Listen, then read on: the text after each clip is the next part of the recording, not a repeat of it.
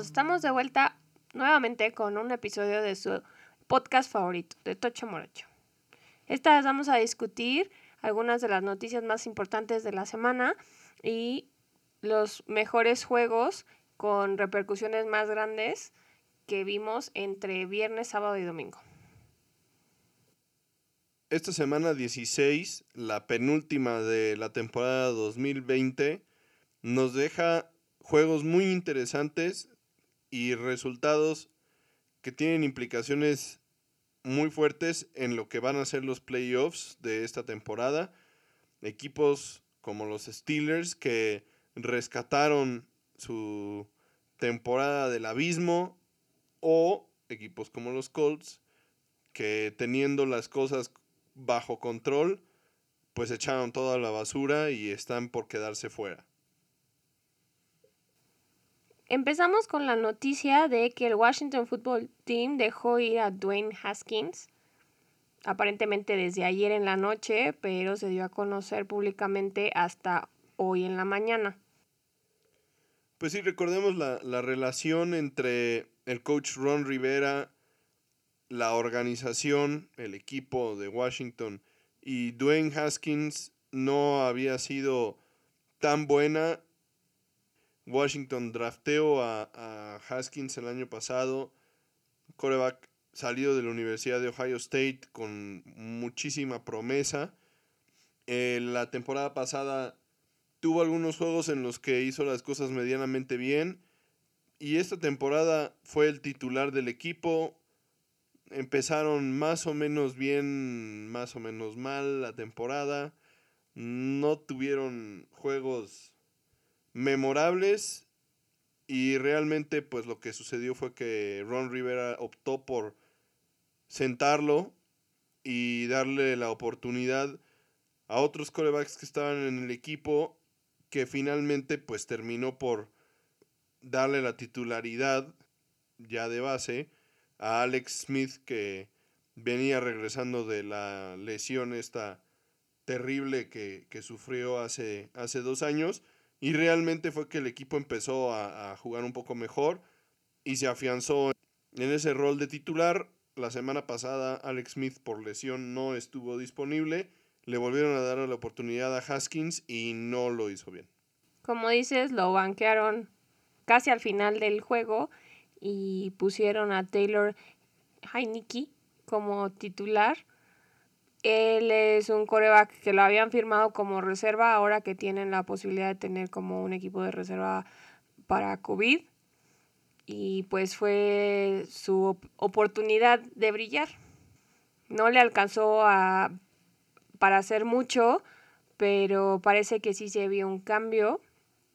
La historia aquí es muy chistosa. Heineke comenzó el año en la XFL, pero no tuvo oportunidad de pisar el campo porque la liga fue cancelada por el lockdown en Estados Unidos. Entonces con esto él decide regresar a la universidad para conseguir su título en ingeniería. Él estuvo estudiando en Old Dominion University cuatro años y pues ahorita estaba en medio de los finales cuando recibe la llamada de Ron Rivera.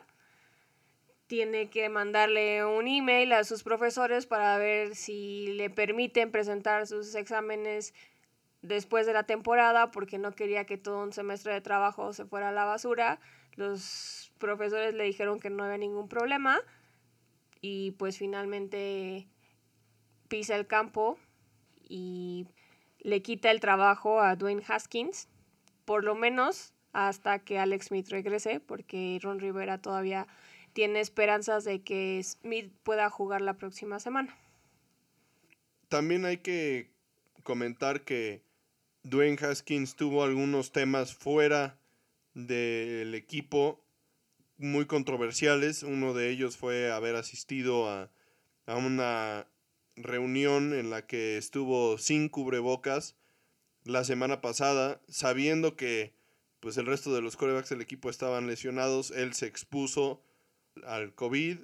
Obviamente todo salió negativo y demás, pero el riesgo fue muy alto y esto no cayó bien con los directivos y los coaches de, del equipo y seguro es parte de los motivos por los que Dwayne Haskins queda fuera del equipo. Es un muchacho que ha sido muy criticado por su actitud soberbia y eso parece que pues le ha cobrado la factura a este muchacho que parecía tener un gran futuro, mucha promesa y pues simplemente ahora queda cortado y veo difícil que algún otro equipo le pueda dar una oportunidad porque su desempeño dentro del campo en las oportunidades que tuvo pues simplemente no fue bueno y pues su reputación fuera del campo tampoco lo acompaña, entonces como titular seguramente no tendrá una, una nueva oportunidad la temporada siguiente. La verdad es que hasta parece que como que ya se había dado por vencido porque él mismo había dicho que esta semana era su última oportunidad para mantenerse en el equipo y pues si de verdad le hubiera interesado quedarse hubiera hecho un esfuerzo más grande en cuidarse, en, en dejarlo todo en el campo y la verdad es que no fue así. Tal vez ahora sus prioridades son diferentes, ya no le interesa seguir ahí, ya no le interesa tampoco en dado caso seguir en la liga porque con esas actitudes nadie lo va a querer contratar. Entonces, pues veremos qué pasa con él. Quizá fue la última vez que lo hayamos visto.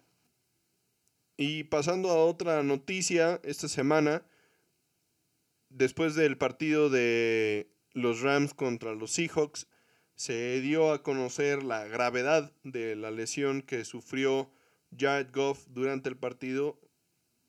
Él en, una, en un intento de pase golpea su mano derecha en el casco de uno de los jugadores de los Seahawks y es evidente que se disloca el dedo porque en, una de las tomas que, que, se pudieron ver en las repeticiones se ve claramente cómo él mismo se, se acomoda el dedo y bueno, finalmente, después de que regresan a, sus casas y con un día de descanso, se da a conocer que Goff tiene, además del dedo dislocado, una fractura en, en, el mismo dedo que va a necesitar cirugía. Y bueno, la intención de Goff era dejarlo pasar hasta que terminara la temporada, pero pues hay algunos updates en esta noticia y pues a ver, dinos, cuéntanos qué es lo que pasa con Jared Goff. Como dices, él quería seguir jugando con la, con la fractura, no es extraño, hay muchos jugadores que han jugado con un pie fracturado, unos dedos fracturados y él pensó que podía ser uno de ellos. Lo que quería era que pasara la inflamación para ver si era posible.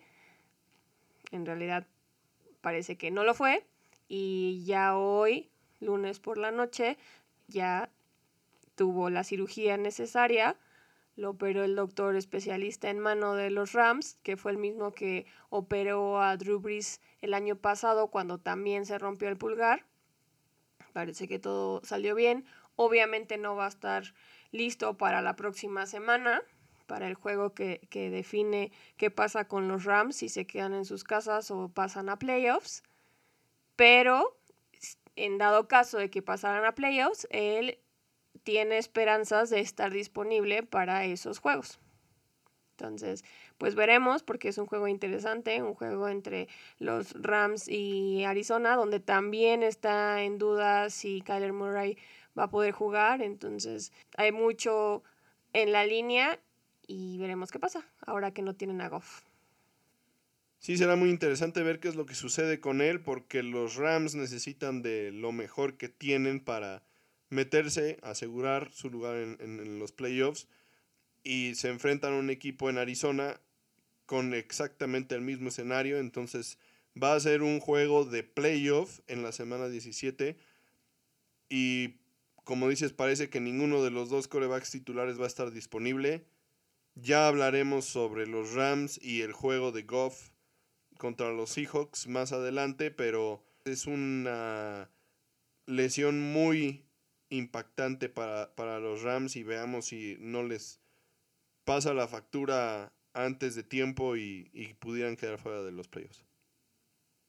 Bueno, ¿por qué no mejor nos seguimos ya de una vez con el juego de los Rams contra los Seahawks? Esta semana se enfrentaron por segunda ocasión en la temporada, ahora en Seattle.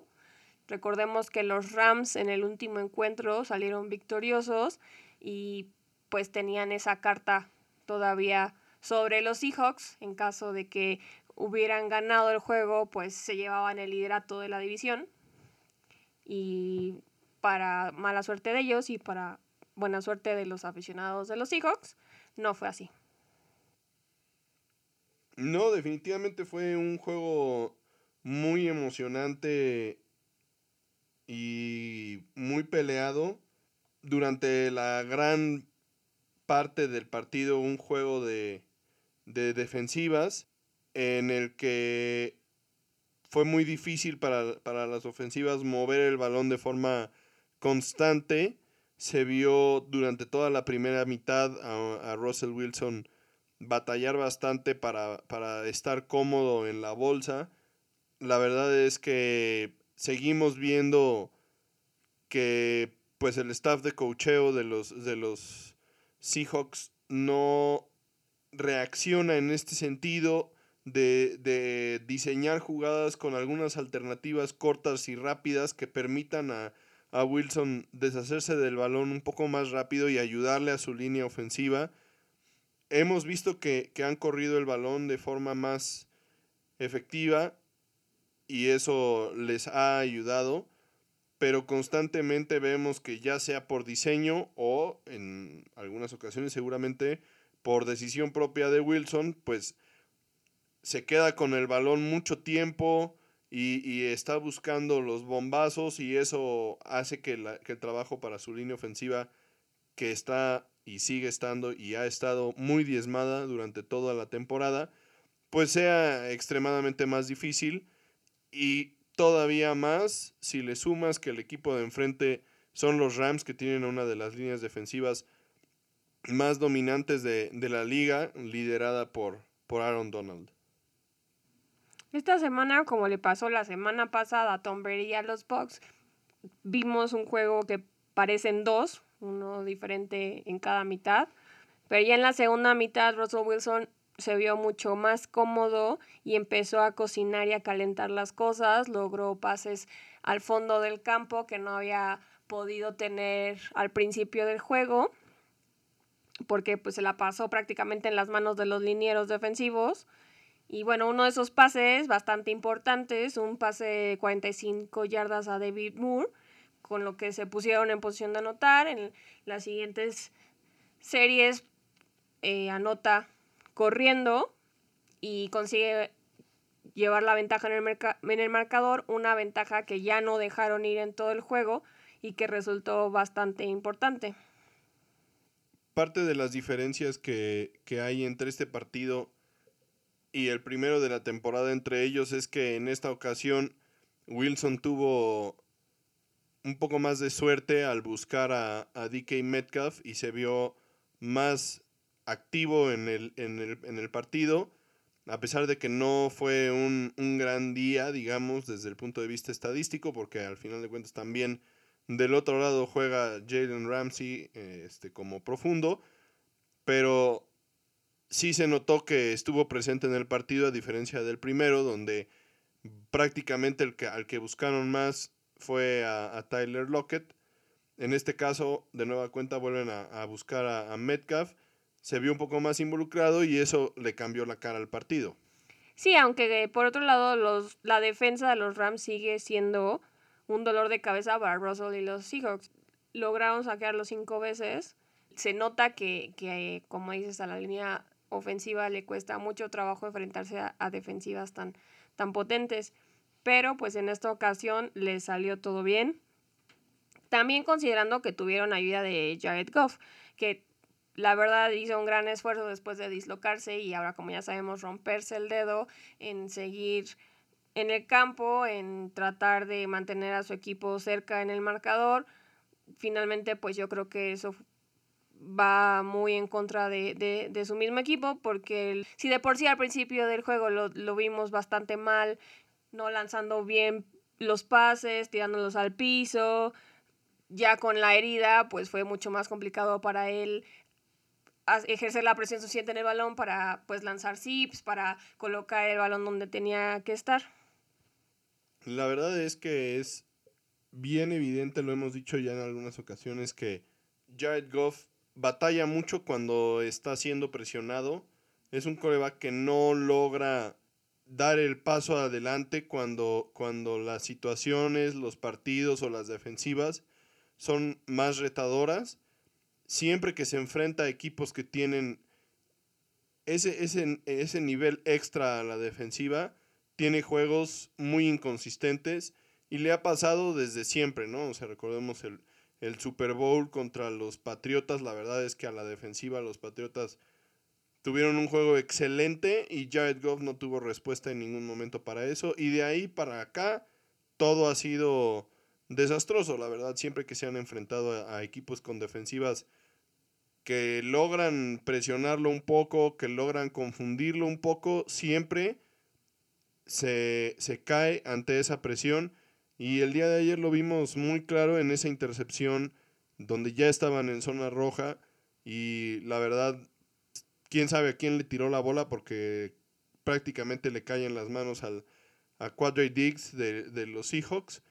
Y eso le cambió la cara al partido porque realmente fue el momento en el que ellos tenían chance de mantenerse dentro del juego y más bien le dieron la bola a los Seahawks y los Seahawks los, los terminaron de, poner a dormir. Que es una situación muy poco favorable para Goff, ¿no? O sea, eso de que no pueda adaptarse a jugar bajo presión y que en cuanto se enfrenta a una defensiva que, que les planta la cara, entra en pánico y, y pues como que se bloquea, ¿no? Porque pues justo ya habíamos hablado de esto en episodios anteriores, donde los por ejemplo, los nuevos corebacks, los rookies que están subiendo, tienen esa capacidad, si bien todavía no muy desarrollada de ajustar después de errores y de trabajar bajo presión, como lo había hecho Burrow antes de su lesión, porque estaba en la misma situación en que Russell Wilson, que no tiene una línea ofensiva que lo apoye, pero aún así los vemos reaccionar y, tratar de sacar jugadas y, y, lograr cosas, ¿no? Que a lo mejor por la falta de experiencia no llegan a más, pero pues entonces esto va a dejar fuera pronto del campo a jugadores, a corebacks en especial como Jared Goff y a veces Philip Rivers, que también entran en pánico cuando las cosas no van como ellos están acostumbrados a que salgan, ¿no? La verdad es que para los Rams la situación sí es complicada porque, bueno, más, más que para los Rams, para Goff, porque realmente los Rams son un equipo que tiene una gran defensiva, son un equipo que tiene una muy buena línea ofensiva, son un equipo que tiene un cuerpo de receptores bastante bueno con jugadores como Woods y, y Cooper Cup que pueden marcar una diferencia y realmente lo que no tienen es juego por tierra.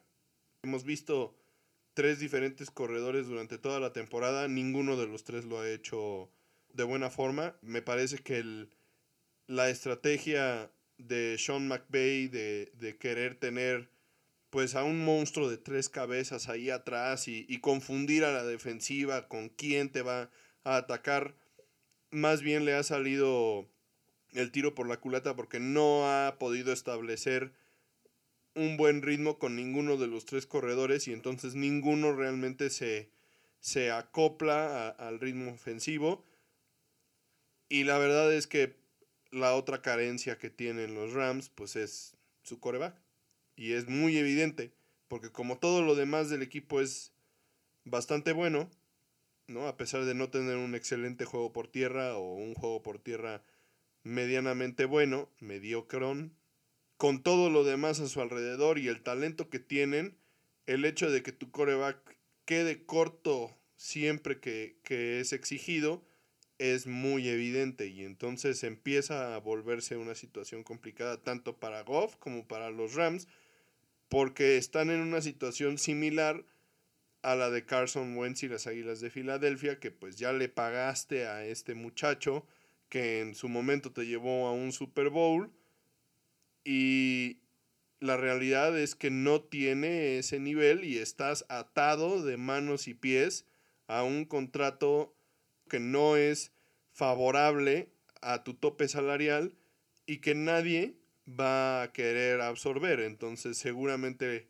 si quisieran salirse de, la situación, pues tendrán que pagarle a, a Goff aunque no esté en el equipo que me parece un poco descabellado, ¿no? O sea, yo no creo que vayan a, a correr a Goff, pero la verdad sí no se ve como el coreback de promesa franquicia. No, y aquí el problema a mí me parece que es más complicado para, para los Rams que para las Águilas, considerando que las Águilas encontraron en Jalen Hurts un reemplazo, un en este caso era un segundo coreback que les ha dado mucho mejores resultados que su coreback con contrato millonario.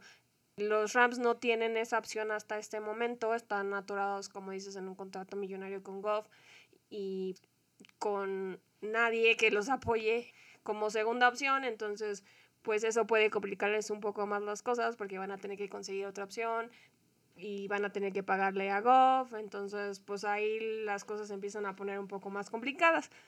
Pero bueno, regresando a este juego, lo irónico es que por mucho tiempo de esta temporada nos la pasamos criticando a la defensiva de los Seahawks, que no, no parecía que no lograban hacer nada, que sí a lo mejor eh, se plantaban en cuando tenían que hacer una jugada importante, pero dentro de todos los demás no, no estaban haciendo nada muy bien, eventualmente ni eso les salía bien y ahora pues en este último mes hemos visto cómo resurge de entre las cenizas y ahora estamos hablando de ellos como una defensiva fuerte que le puede poner presión a, a Jared Goff y complicarle el juego a los Rams. La verdad es que en cuanto a la defensiva se refiere, me parece que son historias muy similares a la de los Vaqueros. Mm, yo no creo que sea una mejoría tan grande. Sí creo que evidentemente han mejorado, han, hecho mejor las cosas, han encontrado una forma o formas de presionar al coreback. Me parece que Jamal Adams se empieza a encontrar, encontrar su lugar dentro del esquema defensivo, empieza a entender lo que, lo que los coaches quieren que haga y eso pues es importante porque él es un jugador pues como comodín, ¿no? O sea, que, lo puedes utilizar en diferentes áreas y situaciones del campo para crear mismatches o situaciones favorables a la, a la defensiva y entonces tenerlo de regreso y que esté jugando bien ha ayudado mucho a la defensiva de, de, los Seahawks, pero tampoco me parece que es como para echar las campanas al vuelo. Y bueno, para los Rams realmente esta derrota es muy dolorosa. Era un momento en el que ellos también tenían que aprovechar la situación para pues afianzarse y ganar la, la división no lo logran y entonces el juego de la semana siguiente contra Arizona se vuelve extremadamente importante. Un juego entre dos equipos que necesitan ganar para pasar. Y la verdad es que también Arizona perdiendo el partido del sábado contra los 49 se pone en una situación totalmente desafortunada porque en este momento están fuera de los playoffs porque los Bears le ganaron a los Jaguars y entonces los Bears controlan su destino. De tal manera que si los, los Bears ganan, aunque Arizona gane, los Bears estarían dentro de, de los playoffs. Y pues todo esto es un resultado bastante desafortunado porque al principio de la temporada parecía que Kyler Murray iba a ser una revelación en la liga, uno de los equipos más interesantes de ver y la verdad es que ahorita pues han dejado de hacer cosas y poniéndose muchísima presión para, para el final de la temporada. La verdad es que se ve una semana 17 muy entretenida, pero un escenario muy opaco para los Cardenales de Arizona. Por otro lado, la victoria le regaló a Seattle el título de la división por primera vez desde el 2016. Este es el quinto título en la era de Pete Carroll. Pues también por ese lado los Seahawks tienen mucho que celebrar después de que, como ya habíamos dicho, una temporada en la que la división estuvo como sub y baja, hubo muchos cambios de liderato. Cada semana prácticamente estuvieron ellos arriba, los Rams, los Cardinals, los únicos que no saborearon por siquiera una semana esa, ese título fueron los 49ers, pero pues sí estuvo muy cerrada. Finalmente el domingo se pueden ir a dormir felices, ya, ya habían asegurado su pase a playoffs, pero esta victoria les da también, como ya dijimos, la victoria de la división. Y bueno, pues veremos qué pasa en esta NFC Oeste la próxima semana, donde las cosas se están poniendo muy interesantes, como ya habías dicho. Y la verdad es que eso sí es algo que tienen que, que celebrar los Seahawks como organización y obviamente sus aficionados. Realmente los, los Seahawks han sido uno de los equipos más constantes de la liga en los últimos 10 años y se han visto muy bien armados, muy bien coachados y eso es el resultado de, de, tener un coach que tiene una buena relación con su gerente general. Y la verdad es que sí, pues, aunque no han jugado tantos Super Bowls como tal vez nos hubiera gustado ver, sí son un equipo que constantemente está peleando por por los títulos de su división o está metido en, los playoffs como wild card. La verdad son un equipo muy entretenido de ver y eso está pues muy bien para los que nos gusta el, el fútbol. Son un equipo que ha sabido reconstruirse sin caer tan bajo. ¿no? Un equipo que inició con un juego de por tierra dominante y una defensiva súper dominante y que ahora ha cambiado el estilo de juego y, han sabido hacerlo de forma exitosa. Entonces, pues es muy interesante ver lo que sigue para los, los Seahawks también en los años que vengan, a ver hacia dónde mueven al equipo y cómo lo pueden reforzar. Pero por el momento, pues ganando la división, asegurando su lugar en playoffs ¿Y en qué año lograron todo esto? Porque como hemos venido diciendo desde la semana 1, la división oeste de la, de la Nacional ha sido un hueso muy duro de roer para todos y, y, y una, una división de las más entretenidas que puedo recordar, la verdad. Y bueno, la otra conferencia que también durante esta temporada ha sido bastante interesante, pero de forma contraria a la NFC Oeste. A la inversa. A la inversa, porque pues también ha sido muy peleada y también ha habido muchos cambios de liderato, pero todos entre equipos con récord perdedor, pues es la división del, de la NFC Este, donde esta vez nos regaló un juego entre las Águilas y los Vaqueros, que pensamos la verdad iba a ser un poco más complicado, más cerrado, sobre todo por el desempeño que había tenido Jalen Hurts la semana pasada y pues que podía ser algo que se les complicara a la defensa de los Cowboys, un, un coreback bastante móvil, un coreback que, que podía correrle sin ningún problema y finalmente no fue así. Entonces, con también la derrota de Washington, esta, este resultado entre estos dos equipos se complica también las cosas entre en esta división. Todavía no tenemos un campeón definido, se va a definir hasta el último momento. Y pues a ver, cuéntanos qué fue lo que realmente pasó en este juego. La verdad, primero que nada, sí me gustaría que la emoción por Jalen Hurts se parara un momento. A mí me parece que Jalen Hurts es un gran prospecto. Pero Jalen Hurts está, desde mi punto de vista y en este momento, un poco lejos de ser la solución de las Águilas de Filadelfia. Y lo digo porque ayer contra los Vaqueros se vio bastante mal. O sea, la verdad, la defensiva de los Vaqueros no es por ningún motivo un trabuco ni una defensiva que tenga esquemas que te pueden confundir. Han sido una de las defensivas más explotadas por tierra en la liga. Y yo no sé qué, qué, intentaron las Águilas de Filadelfia, pero simplemente no le salió absolutamente nada. Jalen Hurts se vio muy confundido, tuvo intercepciones, tuvo fumbles que le costaron carísimo a las Águilas de Filadelfia en un partido en el que estuvo cerrado durante un poco más de la mitad del juego. Los vaqueros a la ofensiva pues tuvieron un juego bastante mejor, la verdad.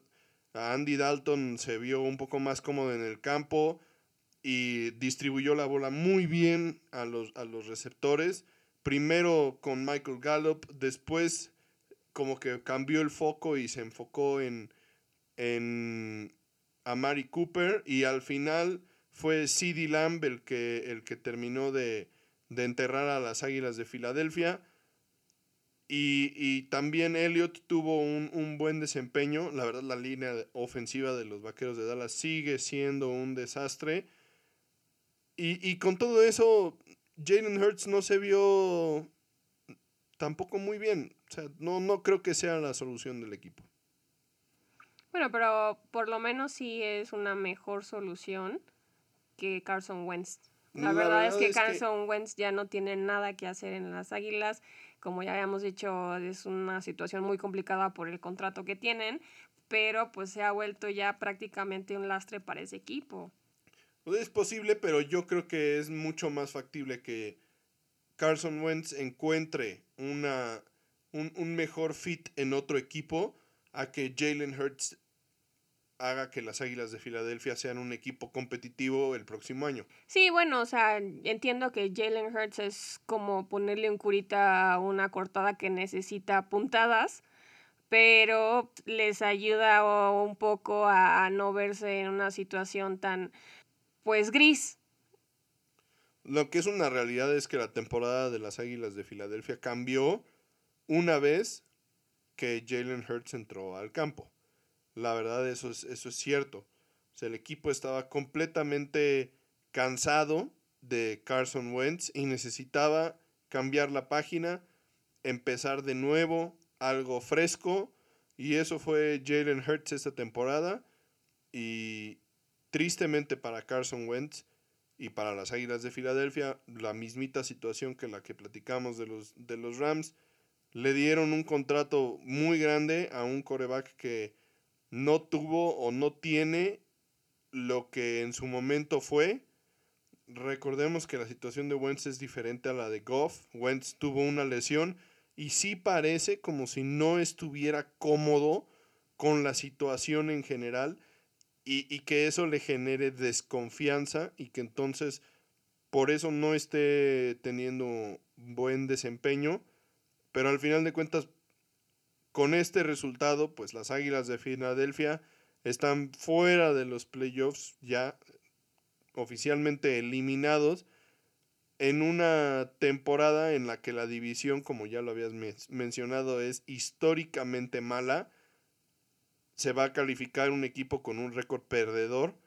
Y los tres equipos que quedan, Washington, Gigantes y Dallas, están completamente vivos. O sea, Washington si gana la semana que sigue contra las Águilas de Filadelfia, se meterían por el tiebreak que tienen contra los Vaqueros, porque le ganaron los dos juegos de la, de la temporada. Y los gigantes y los vaqueros juegan entre ellos. Entonces, si Washington pierde, entonces el ganador del juego entre gigantes y Vaqueros, sería el calificado a los playoffs. Entonces, cualquiera de los tres equipos puede pasar. Tanto Vaqueros como Gigantes no tienen su destino en las manos. Dependen de que los, las Águilas le ganen a, a Washington.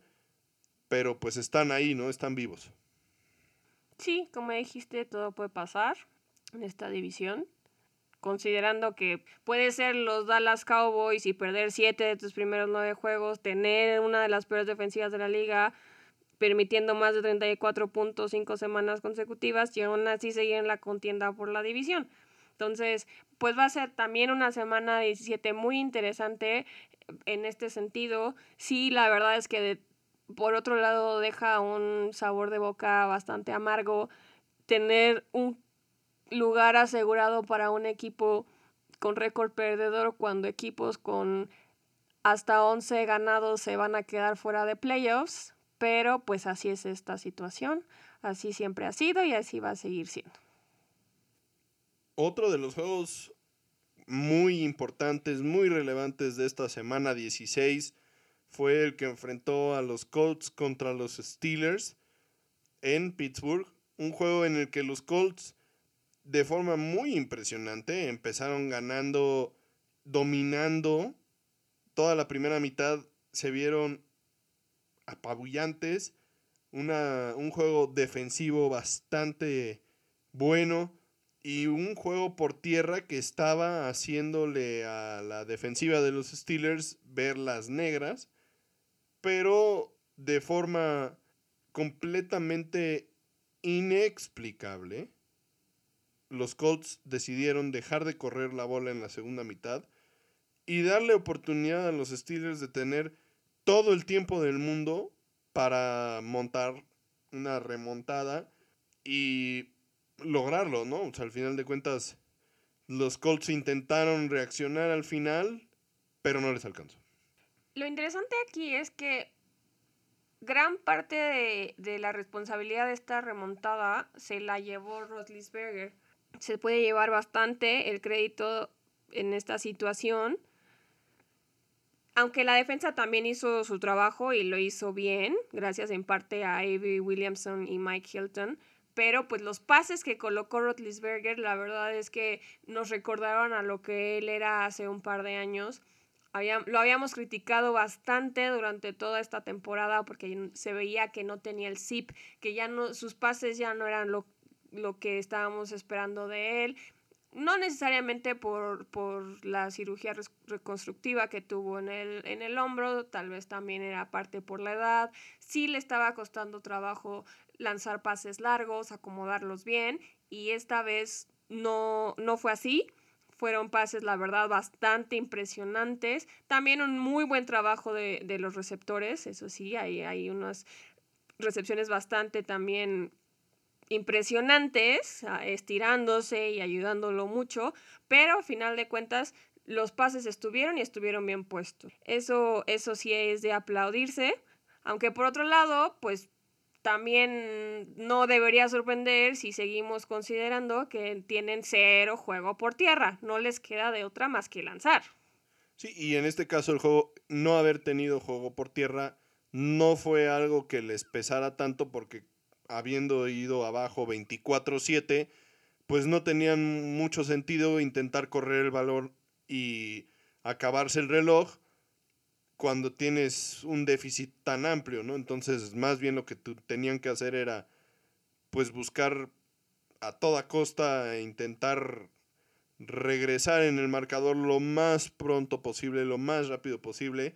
Y como dices, la verdad, Rotlisberger se vio bastante bien en un juego en el que parecía que, tenían todo para, para, perder. Y la defensiva de los Colts pues, se autodestruyó. Y por otro lado, la defensiva de los Steelers en la segunda mitad se reencontró consigo misma y logró presionar a, a Philip Rivers, que realmente pues, este era un un encuentro muy interesante entre la defensiva de los Steelers y la línea ofensiva de los Colts, que pues por un lado la defensiva de los Steelers son una de las defensivas que han logrado presionar a los corebacks con mejor efectividad. Y por otro lado, la, la, defensiva, la línea ofensiva de los Colts entraban a este partido únicamente con 15 sacks permitidas durante el año y al final del partido pues terminaron permitiendo 5 sacks a Philip Rivers, dos de manos de TJ Watt que se pues encamina a ser el, campeón en sacks de la, de la temporada para la liga. Y la verdad es que, digo, como ya habías mencionado antes, también los profundos de, de los Steelers tuvieron un gran juego y pues fueron la, la, base para que los Steelers tuvieran chance de recuperarse en este partido y muy posiblemente de recuperar la confianza en, en, la forma en la que venían haciendo las cosas para los playoffs, porque obviamente para el siguiente partido contra los, los Browns va a ser muy importante que tengan un buen partido a la defensiva y, y después en los juegos de playoffs, pues su defensiva va a ser vital para que puedan aspirar a ganar partidos. Sí, sobre todo eh, dadas las circunstancias de que pues la ofensa se complica a sí misma las cosas no teniendo el juego por tierra, que tanto le podría ayudar a Roslisberger regresando de una lesión y de una temporada muy complicada. Y como yo sé que lo has dicho muchas veces, no hay eh, fotos en los marcadores, una victoria es una victoria, pero pues esto sí les puede pesar bastante, ¿no? Especialmente pues después de, de, haber vivido las tres derrotas consecutivas que vivieron contra los equipos que las tuvieron. Aunque sí es una victoria importante, también les costó, sobre todo como ya dijiste en la primera mitad. Entonces, pues sí, nos deja con la idea de que pues lo seguimos viendo un poco fuera de ritmo. Eh, se nota que, que estas tres derrotas le hicieron mella a la confianza de haber empezado invictos y con la mejor temporada en la historia de la franquicia. Y pues ya se escucha que muchos equipos estarían bastante contentos de enfrentarse a ellos en la primera ronda de playoffs porque los empiezan a, a visualizar como el equipo más fácil. Entonces, algo que no, que no hubiéramos esperado hace un par de semanas, hace un mes. Es, es importante también mencionar que la actitud de los Steelers debe de, de mejorar. Son un equipo que tradicionalmente se, se ha visto como un equipo trabajador, como un equipo que nunca baja los brazos, como un equipo que no se para el cuello, que no anda con mucha faramaya. Y durante un tiempo en esta temporada, después de, las 11 victorias consecutivas, cambió un poquito esa actitud y ha sido un trabajo de, del coach Mike Tomlin regresar a, a, ese equipo disciplinado, a ese equipo trabajador, que tiene esas características tan marcadas como siempre han sido los Steelers. Y pues si lo logra, es posible que los Steelers sean un equipo complicado de, vencer en los, en los playoffs. Pero la historia reciente nos indica que pues es posible que, que lo que dices de que hay equipos que prefieran tal vez enfrentarse a los Steelers que a cualquier otro de los equipos en, en los playoffs, pues sea cierto, porque no se han visto bien últimamente. Sí, la verdad es que hasta este momento, hasta hoy, si tú me dijeras, eres un equipo de la AFC que se tiene que enfrentar, ya sea contra Kansas, contra los Bills o contra los Steelers, pues definitivamente te diría, pues dame a los Steelers. O sea, eso me asegura bueno, hasta este momento casi me aseguraría pasar a la siguiente ronda de playoffs. Entonces, pues eso no habla, como dices, muy bien de ellos, pero pues como sabemos es un equipo con mucha tradición y con mucha resiliencia, entonces puede cambiar, puede cambiar todo, todavía nos queda una semana y es un partido muy, muy importante contra los Browns, que si recuperan a todos sus jugadores titulares, les puede, pues, complicar las cosas y afianzar esta postura de los otros equipos, ¿no? Pero pues no nos adelantemos, vamos a esperar a la siguiente semana a ver qué pasa y pues ya tomar una decisión de si nos gustaría o no enfrentarnos a un, a un equipo como son los Steelers en este momento. Por otro lado, la derrota de los Colts pues los deja necesitando ayuda para pasar a playoffs cuando ya se veía que tal vez tenían todo asegurado. Sí, esta es una derrota muy... Costosa. Muy costosa, la verdad. Un juego que además de todo ya tenían... Asegurado prácticamente. Con, con 17 puntos de ventaja. Y con esa defensiva y ese juego por tierra que habían sacado a relucir, honestamente, se veía imposible que los Steelers pudieran sacarles el juego. Y considerando que además Tennessee pierde en Green Bay, esto hubiera sido una oportunidad de que los Colts se fueran al liderato de su división y ahora, con esta derrota, están fuera de la playoff picture de la americana, necesitando pues algunos resultados para que ellos ganando su último partido puedan meterse a los playoffs, que sería increíble que un equipo como los Colts tuviera que quedarse fuera después de la gran temporada y del nivel que han demostrado. Y esto nos deja ver también que, que las cosas en la, en la conferencia americana pues son muy competitivas, la verdad. O sea, ahorita hay, son cuatro equipos, cinco equipos me parece, que tienen récord de 10-5. Sí, Tennessee, Miami, Baltimore, Cleveland y los Colts. Y, y todos están ahí muy, muy, muy, muy pegados. Y los resultados de la semana 17 podrían cambiar las cosas de forma muy importante para estos cinco equipos. Y bueno, uno de estos equipos que se pusieron en esta misma posición esta semana fueron los Delfines, como ya hemos mencionado, con la victoria sobre los Raiders, una victoria bastante cerrada, pero bastante importante para los Delfines, 26-25 en Las Vegas. Sí, la verdad este partido fue muy emocionante. Dos equipos que habían demostrado nivel obviamente los delfines, pues más, más allá que, los Raiders. Un juego muy interesante, obviamente por Tua, que pues ha sido la historia de, estos delfines esta temporada y, todo el, drama, digamos, que se vivió con Ryan Fitzpatrick.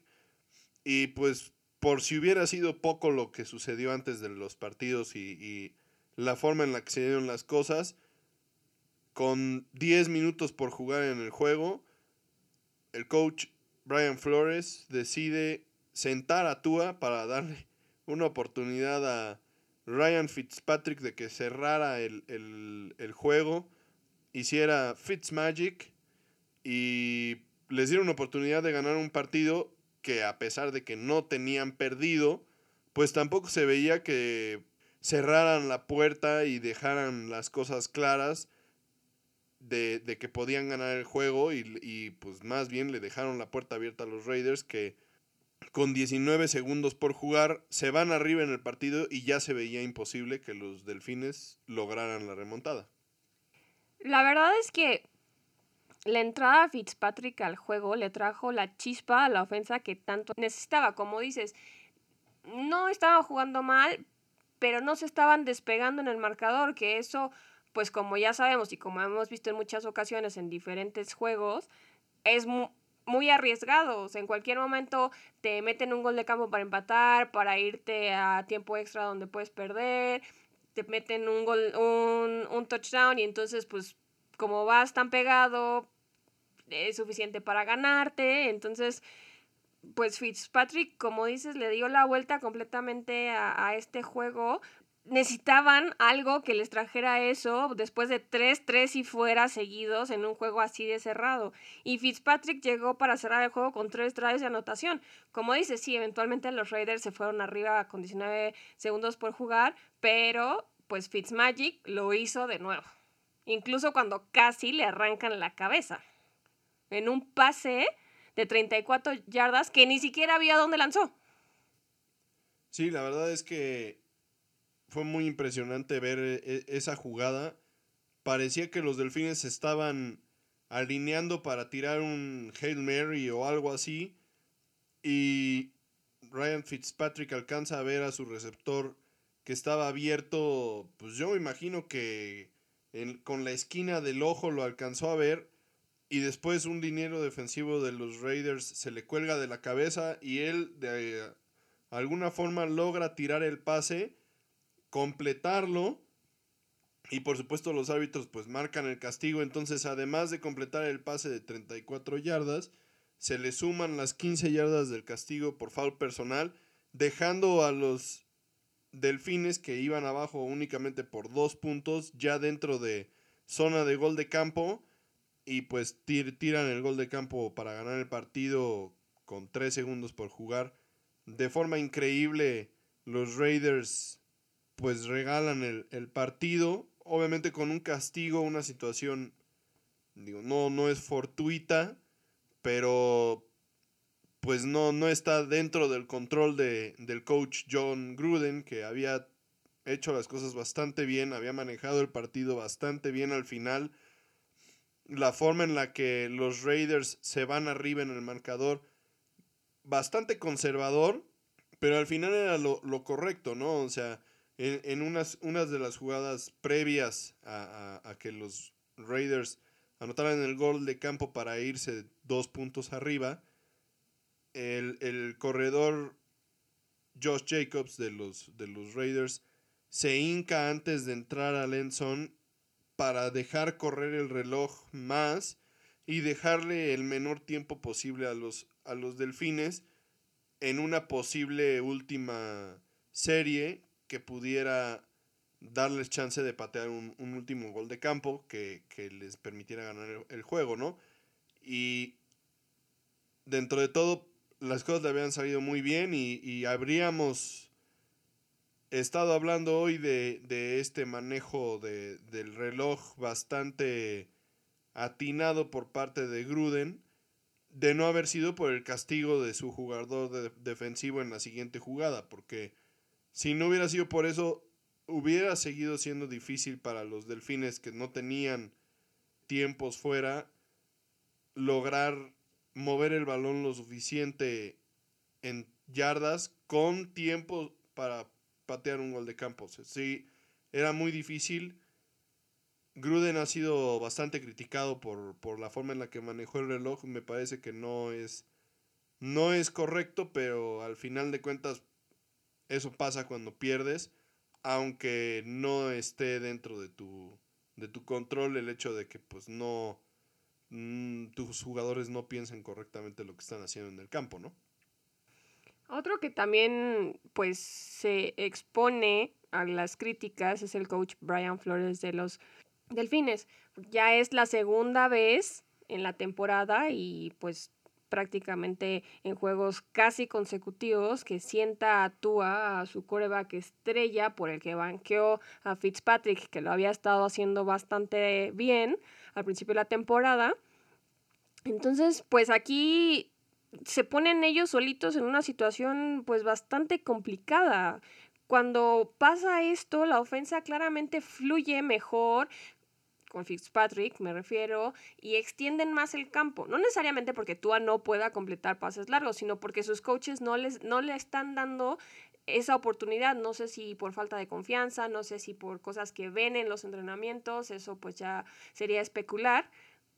Pero por lo que nosotros alcanzamos a ver en, en los juegos, Fitzpatrick pues maneja mucho mejor la, la ofensa y pues sí es mera especulación, pero quizás si Fitzpatrick hubiera jugado todo el tiempo el marcador no hubiera estado tan cerrado. Sí va a ser muy interesante ver cómo se desarrollan las cosas en el último juego de la temporada. Como ya bien lo mencionamos, son cinco equipos que están empatados con el mismo récord. Por supuesto, para los cinco equipos es muy importante ganar, porque de no ser así, ponen en riesgo su lugar en playoffs, ¿no? Tanto Titanes que si pierde y ganan los Colts, los Colts van para adentro como campeones de división.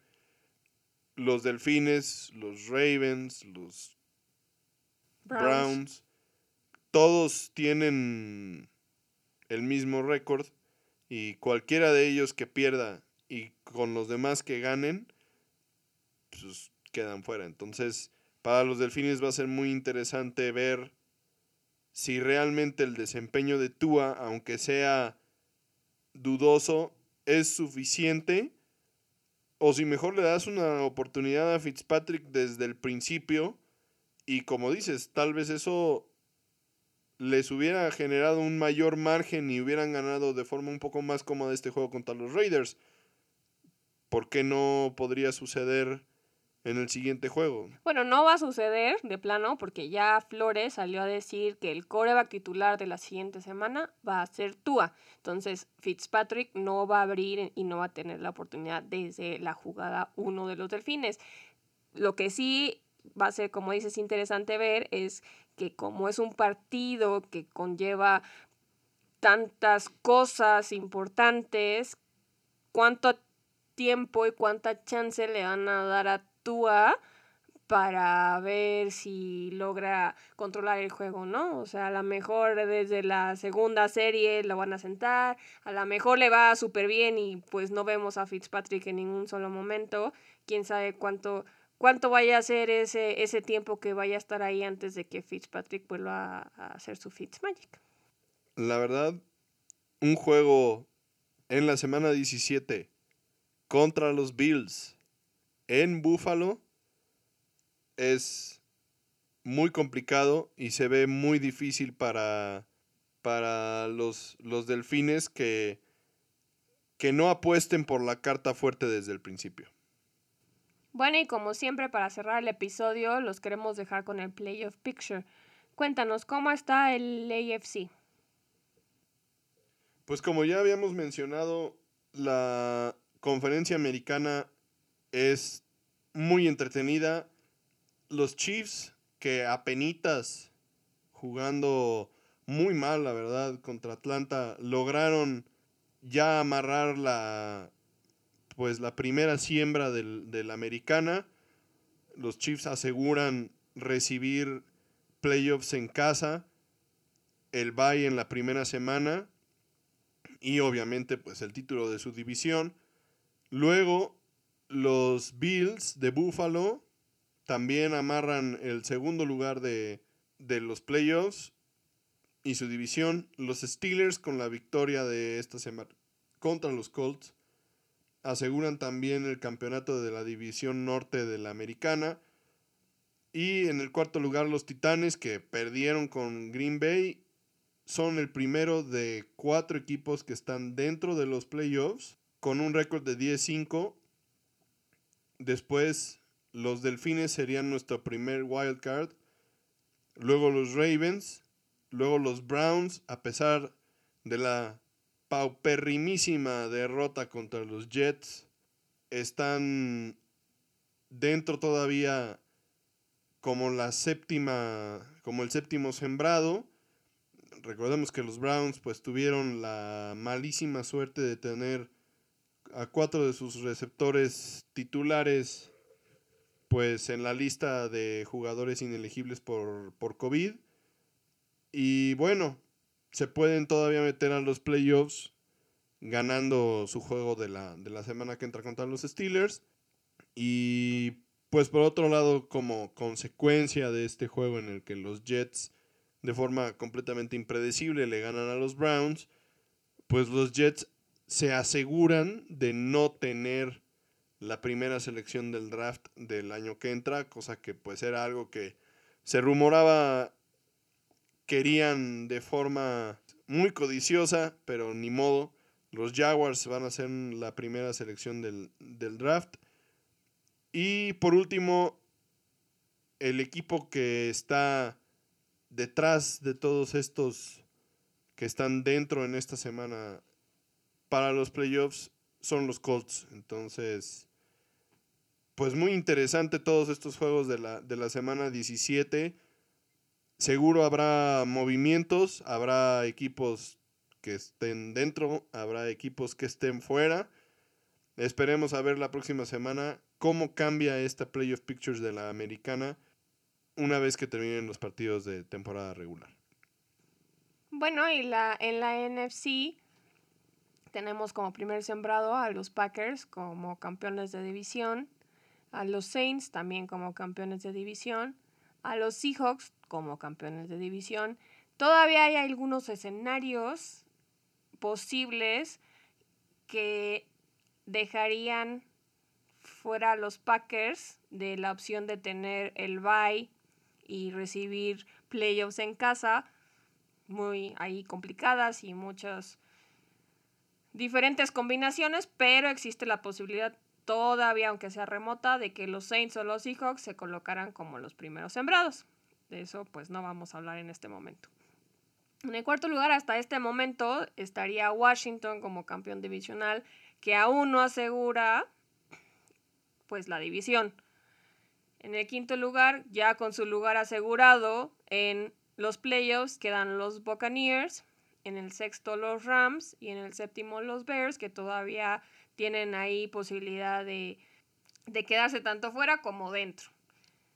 Y pues los que están todavía ahí buscando un lugar en la última semana serían los Cardinals, por la situación que ya mencionamos con los Bears, y los Cowboys y los Giants, que en caso de que Washington perdiera, se estarían peleando el título divisional y el pase a playoffs en el juego entre ellos. Es muy curioso en este playoff picture de la Nacional lo que han denominado el efecto Tom Brady. Los Bucaneros no pasaban a playoffs desde 2007 y los Patriots no quedaban fuera de playoffs desde 2008. Entonces, en este primer año de los Pats sin Brady y este primer año de los Bucks con Brady, las cosas dan un giro diametral. Y con esto se confirma que era más bien Brady el todopoderoso de los Patriotas y no Bill Belichick. Con eso terminamos el episodio de esta semana, nuestro episodio 24 ya, pueden creerlo. Esperamos que hayan tenido una muy bonita Navidad en compañía de las personas de su misma casa, que no hayan hecho fiestas que hayan celebrado virtualmente con los que no podían estar a su lado, que sigan todos muy sanos y saludables y seguros y todo lo demás. También esperamos que tengan un muy bonito año nuevo, brinden mucho, eh, cómanse sus uvitas para aquellos que, que están en México y en los países donde se acostumbra comerse las 12 uvas con las campanadas. Esperamos que todos esos deseos que pidan se cumplan para el próximo año y que sea un muy buen año este que va a empezar antes de que nos volvamos a escuchar. Les deseamos lo mejor, les agradecemos por haber estado con nosotros durante todo este 2020, un año muy complicado para todos. Los esperamos aquí el próximo año. Recuerden que estamos abiertos a sus comentarios y sugerencias, como ya saben, a través de nuestro Facebook de Tocho Morocho o de nuestro correo electrónico de tochomorochopod.gmail.com. Compartan con sus amigos, sus familiares, sus conocidos, sus hermanos tocheros. Compartan este podcast que es para ustedes. Hagamos que esto sea algo más grande de lo que es. Lo disfrutamos muchísimo y nos encanta compartir con ustedes. También les deseo yo un excelente 2021 que esté lleno de salud y de éxitos para todos. Nos vemos el próximo año. Bye.